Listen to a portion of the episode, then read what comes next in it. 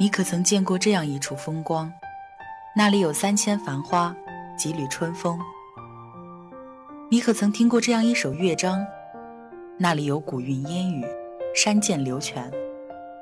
这就是文学的世界，墨色流淌，晕染篇章。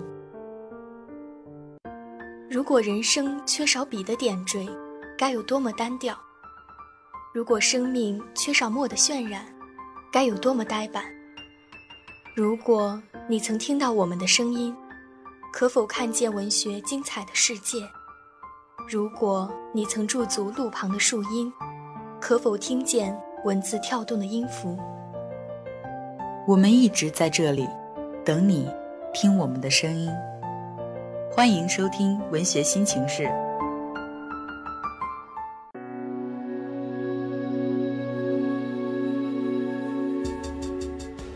佛说，执念是求而不得。所谓执念，不过是记着不该记的，忘了本不该忘的。我是主播汪叶，我是主播张瑜。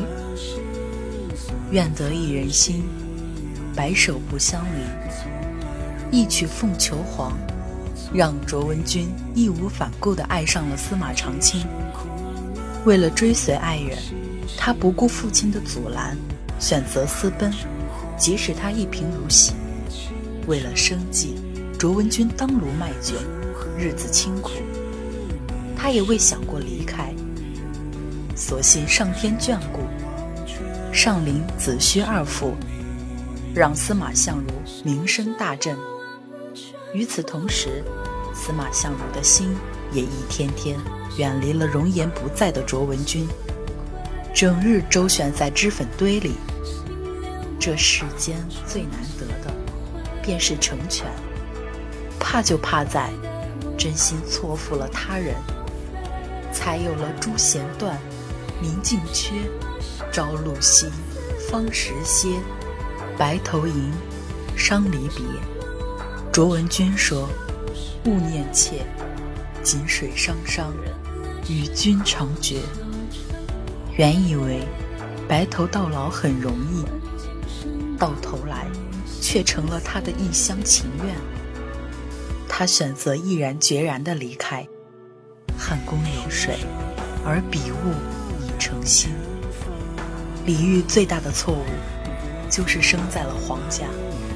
原以为他的世界里是诗词歌赋、风花雪月，可命运。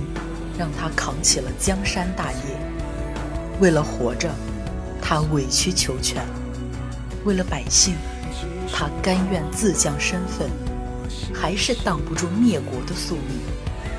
在被囚禁的日子里，他也许后悔过，后悔不曾励精图治，后悔把江山拱手他人，后悔负了所爱之人。犹记旧时游上苑。车如流水马如龙，花月正春风。因为他的薄情，大周后抑郁而终。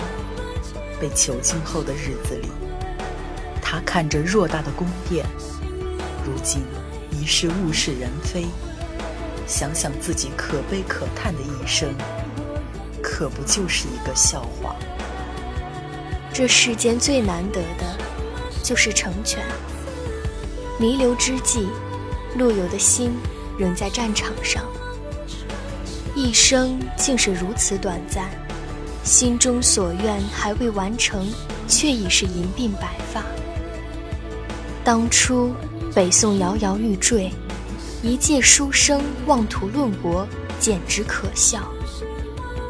由于朝中反对，陆游一直郁郁不得志，终其一生都颠沛流离。幸而遇上了唐婉，这个把爱情当成生命全部的女子。唐婉爱而不得，郁郁而终。一曲《钗头凤》竟成了二人此生最后的交集。陆游对不起她，每每忆起当年意气风发的唐婉，都让他伤心欲绝。直至晚年，他仍在写诗追忆。可再美的诗句，唐婉都已听不见。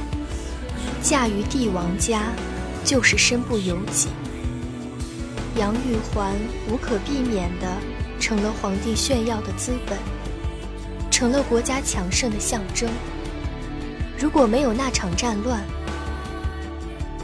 或许他可以装着糊涂，享受着帝王的宠爱，一世长安。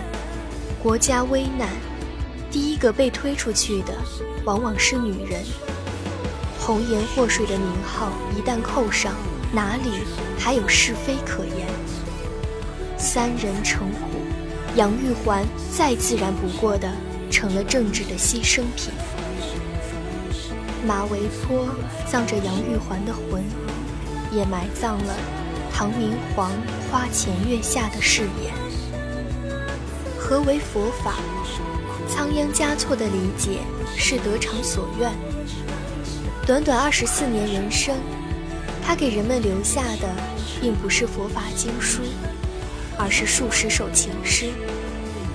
他说：“世间安得两全法？不负如来不负卿。”多情的他，怕是也曾迷茫过。一入空门，便负了深情。云淡风轻的脸上，敛了多少心事？曾经相见是相知，犹记得他那句。住进布达拉宫，我是雪域最大的王；流浪在拉萨街头，我是世间最美的情郎。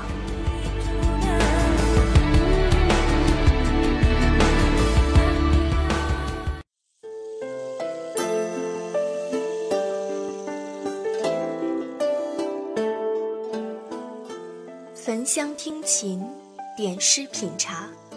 五千年中华文化，每一次翻开都有新的故事。寥寥数语，又怎能说完历史？不如寻一处天地，倾听九州华章。欢迎收听《百字画中华》，来这里听一听这些鲜为人知的故事。